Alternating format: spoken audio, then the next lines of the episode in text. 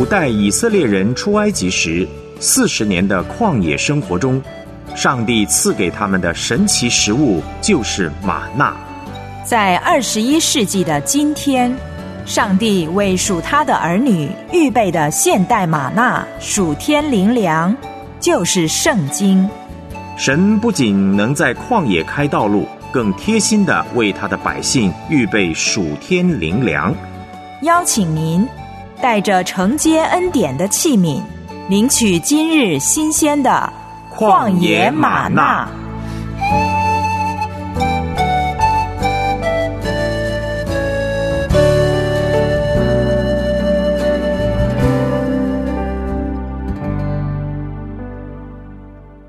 我是你的灵修伙伴孙大中，又是我们经历神的恩典，一起灵修的时间。欢迎收听旷野吗哪。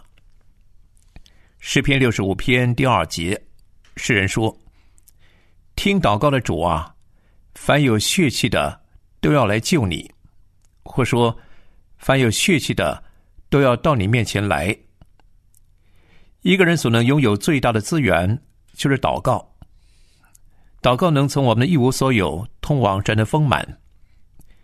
耶利米哀歌三章四十一节，先知耶利米说：“我们当诚心向天上的神举手祷告，愿主帮助我们在祷告的原理和神学上有更深入的认识。”今天我们要思想的灵修题目是幕后活动。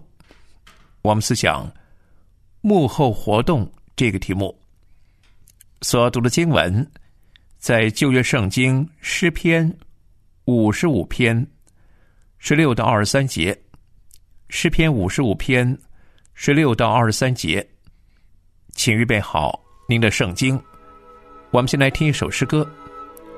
我今天为你祝福。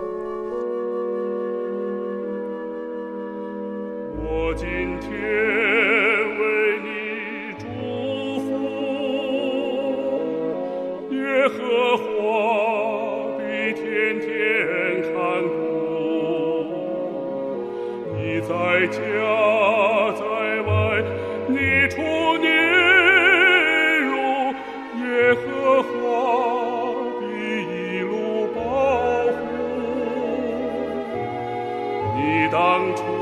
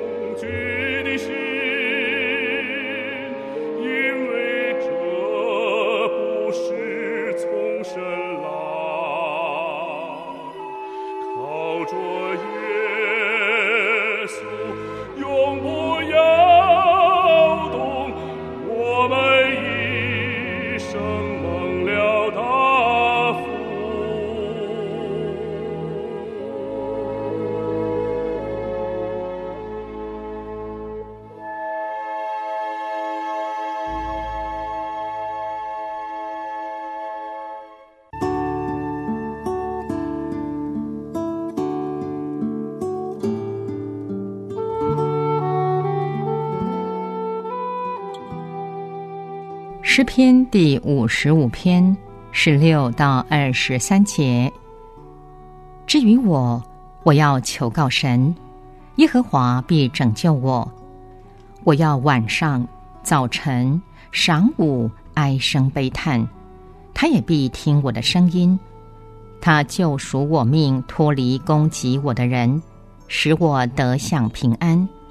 因为与我相争的人甚多，那没有更变、不敬畏神的人，从太古长存的神必听见而苦待他。他背了约，伸手攻击与他和好的人。他的口如奶油光滑，他的心却怀着征战。他的话比油柔和，其实是拔出来的刀。你要把你的重担卸给耶和华，他必抚养你，他永不叫一人动摇。神啊，你必使恶人下入灭亡的坑，流人血、行诡诈的人必活不到半世。但我要倚靠你。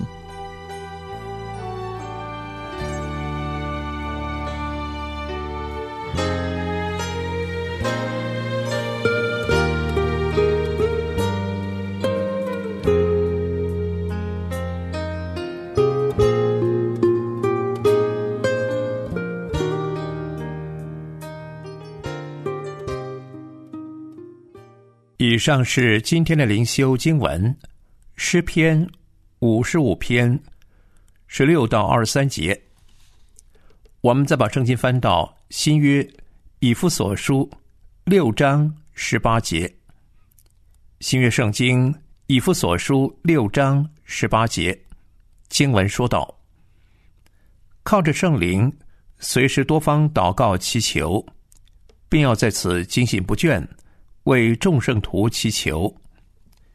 以弗所书六章十八节，我们就以这节经文作为今天一块背诵和默想的金句。以弗所书六章十八节，我们再背诵一次。靠着圣灵，随时多方祷告祈求，并要在此警醒不倦，为众圣徒祈求。以弗所书。六章十八节，继续请听孙大中朗读今天的灵修短文。幕后活动，一个人如果有机会去到幕后，那种经验再令人着迷不过了。比如，我们如果能够到名画家的工作室去看他怎么作画，这可是莫大的荣幸。当我们能够知道某些伟大的学者，他们的研究方法能够被允许打开他们的笔记本，观察他们采取的模式，那真是非常有趣。神学生如果有机会获准参加一些大布道家的研讨会，看他布道的工具以及更好的布道方法，听他怎么布置跟使用，就会全神贯注的积极吸收。当然，最荣幸的是。能够进到一位容光焕发的圣徒他的生活里，看他怎样抓住那不能看见的主，听他如何祷告，怎样跟主求。现在，这里有一位灵修生活方面的专家，就是使徒保罗。透过他所写的以弗所书，他把我们带进了他的内室，告诉我们他对于祷告的看法，并且允许我们。听他怎样进行这样属灵的活动。我提议，我们应该接受保罗的邀请，并且用他的祷告作为个人祷告的指引。要怎样完成祷告这件伟大的工作呢？首先，保罗说，要靠着圣灵，就是把他跟只停留在嘴唇上、有口无心的祷告区隔开来。让我们提升到心灵。再来，保罗提到要随时多方祷告。对保罗来说，祷告不只是一个钟头的事情，而是平日生活的模式。我们还能对保罗他的祷告观念做出怎样的应用呢？保罗说：“不要在此警醒不倦，这是绝对合理的。”我们把炮弹发射出去以后，就要看它有没有命中目标。我们若为福音的真光照亮中国祷告，就要警醒不倦的留意黎明是否已经来到。当有主仆从工厂返回时，接问他：“守望的啊，夜里如何？”美国著名作家、神学家布赫纳说：“上帝呼召你去的地方，就是你最深情的喜悦与世界最深切的需要交汇之处。在这交汇之处，有个精彩的故事。旷野吗哪，愿你我一起在呼召之处，谱写精彩的故事。”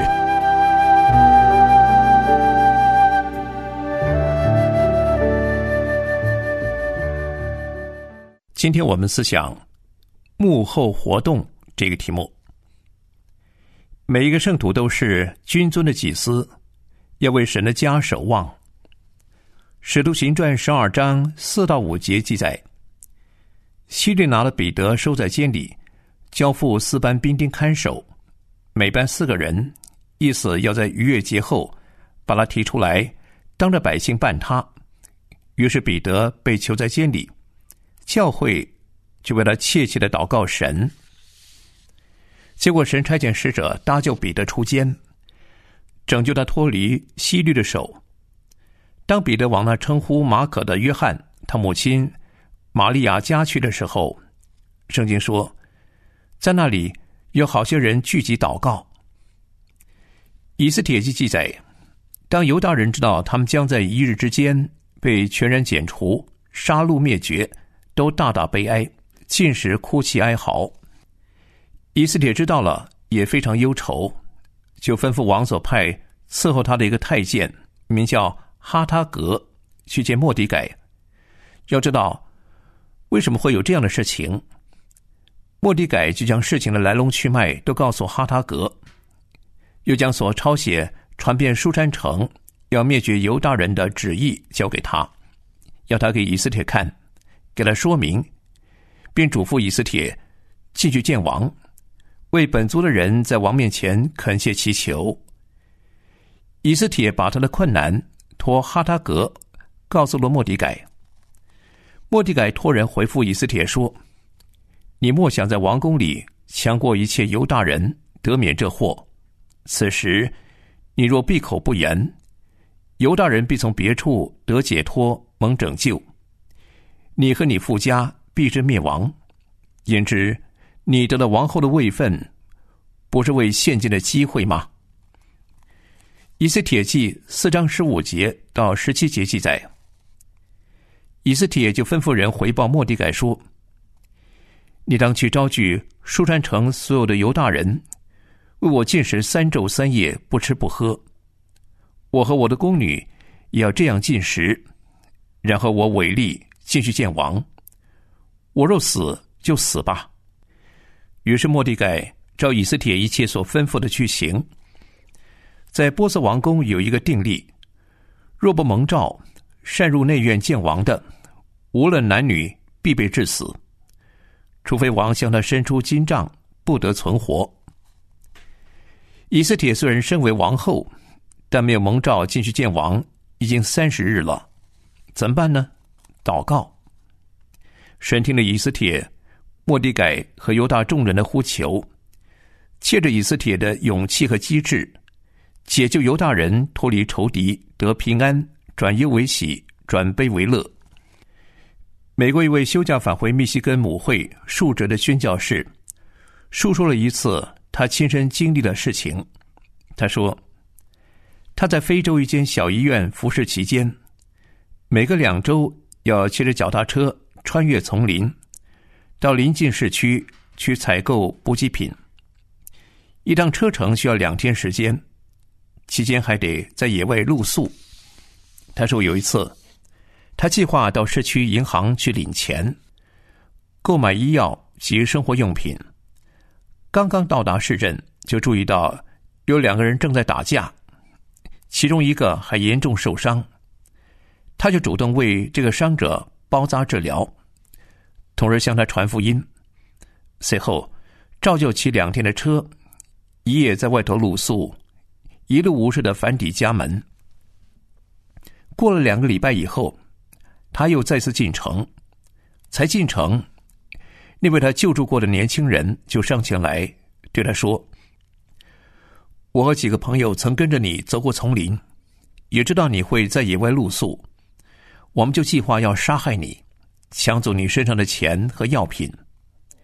可是正当我们要接近你的帐篷，却看见你被二十六位武装好的守卫保护着。”宣教士说。他听了以后，笑着对他说：“我在那个丛林露宿，向来都是一个人，没有别人。”但那个年轻人却慎重其事地说：“不是的，先生，不止我看到那些守卫，我的五个朋友，他们也都看到了。我们还数了一遍呢，一共二十六个。正是因为那些守卫，我们才吓得赶快离开。”宣教士说到这儿呢。会众里有位弟兄突然问起这件事情发生在哪一天，宣教士就讲明日期是哪一年哪一月的哪一天。这位弟兄对宣教士说：“你在丛林遇到危险的那个晚上，正是我们这儿的早晨。我当时在打高尔夫球，正准备推球杆之际，有一股催促我为你祷告的念头。”那股力量是如此强烈，我就忍不住打了通电话，给几位会友一块儿到教会为你祷告。现在，我想起那天有来祷告的弟兄姐妹站起来，好几位弟兄姐妹站了起来，多少人呢？不多不少，二十六位。我不晓得这个见证的真实性如何，但我知道，一人祈祷所发的力量是大有功效的。彼得前书三章十二节，彼得说：“主的眼看顾一人，主的耳听他们的祈祷。神许我们在祷告中纪念别人的需要，为人代求。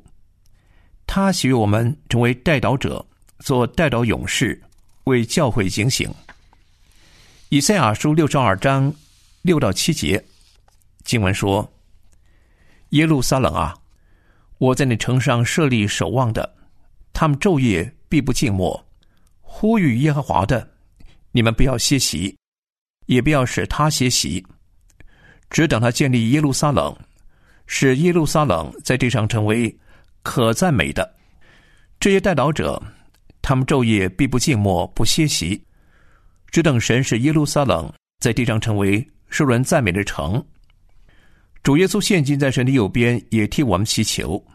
这是保罗在罗马书八章。三十四节所提到的，而希伯来书七章二十五节，作者说：“凡靠着他进到神面前的人，他都能拯救到底，因为他是长远活着替他们祈求。”不但如此，罗马书八章二十七节，保罗说：“圣灵照着神的旨意替圣徒祈求，圣灵来引导我们照着真理，把该祷告的事情放在我们心里，叫我们想起来。”我们唯有靠着圣灵，才能随时多方祷告祈求，并且是警醒不倦的为众圣徒祈求。这是保罗对于祷告的看法。作为代祷者，我们看保罗自身的榜样。罗马书一章九节，保罗说：“我在的儿子福音上用心灵所侍奉的神，可以见证我怎样不住的提到你们。”保罗在去罗马之前，已经为那里的教会常常祷告。帖撒罗尼迦前书一章二节，保罗又说：“我们为你们众人常常感谢神，祷告的时候提到你们。”保罗为铁三罗尼迦教会怎么祷告呢？请看铁三罗尼迦后书第一章十一到十二节。保罗说：“因此，我们常为你们祷告。”愿我们的神看你们配得过所蒙的召，用大能成就你们一切所羡慕的良善和一切因信心所做的功夫，叫我们主耶稣的名在你们身上得荣耀，你们也在他身上得荣耀，都照着我们的神并主耶稣基督的恩保罗为帖撒罗尼迦教会弟兄姐妹在所受的一切逼迫患难中，仍旧存着忍耐和信心，感谢神。他本来为这个教会很担心。帖撒罗尼迦前书三章十节，保罗说：“我们昼夜切切的祈求，要见你们的面，补满你们信心的不足。”结果，他们的表现比保罗想象的还要好。他们在患难中能够忍耐，能为神的国受苦。虽然他们受了本地人的苦害，但他们对神公义的审判有信心。这种患难中的忍耐和信心，最能表明他们是属神的人。保罗为他们配得过所蒙的召祷告，并知道这不是他们靠自己可以做到的，而是依靠神的大能。保罗深愿他们在患难中能够荣耀主名。今天我们是否也是这样为遇到难处的弟兄姐妹祷告呢？为弟兄姐妹有决心荣耀主，也使自己能够进入将来永远的荣耀祷告。很多时候，我们只有目标，而没有决心。但以理不能只有想要荣耀神的目标，他要有不以王的善和王所饮的酒玷污自己的决心和行动。尼西米不能只有重建耶路撒冷城墙的理想，他必须下定决心，并且付诸行动。我们要为弟兄姐妹在难处中先心倚靠神，让神介入彰显大能，祷告。我们再看腓立比书一章九到十一节，保罗说：“我所祷告的，就是要你们的爱心在知识和各样见识上多而又多，使你们能分别是非，做诚实无过的人，直到基督的日子，并靠着耶稣基督结满了仁义的果子。”小荣耀称赞归于神。保罗深愿弟兄姐妹在主的恩典中继续长进。他不为腓利比信徒求财、求富、求生活舒适或者免于困难，也不为他们的生活琐事或者物质层面的需要祷告，而是为他们更有爱心祷告。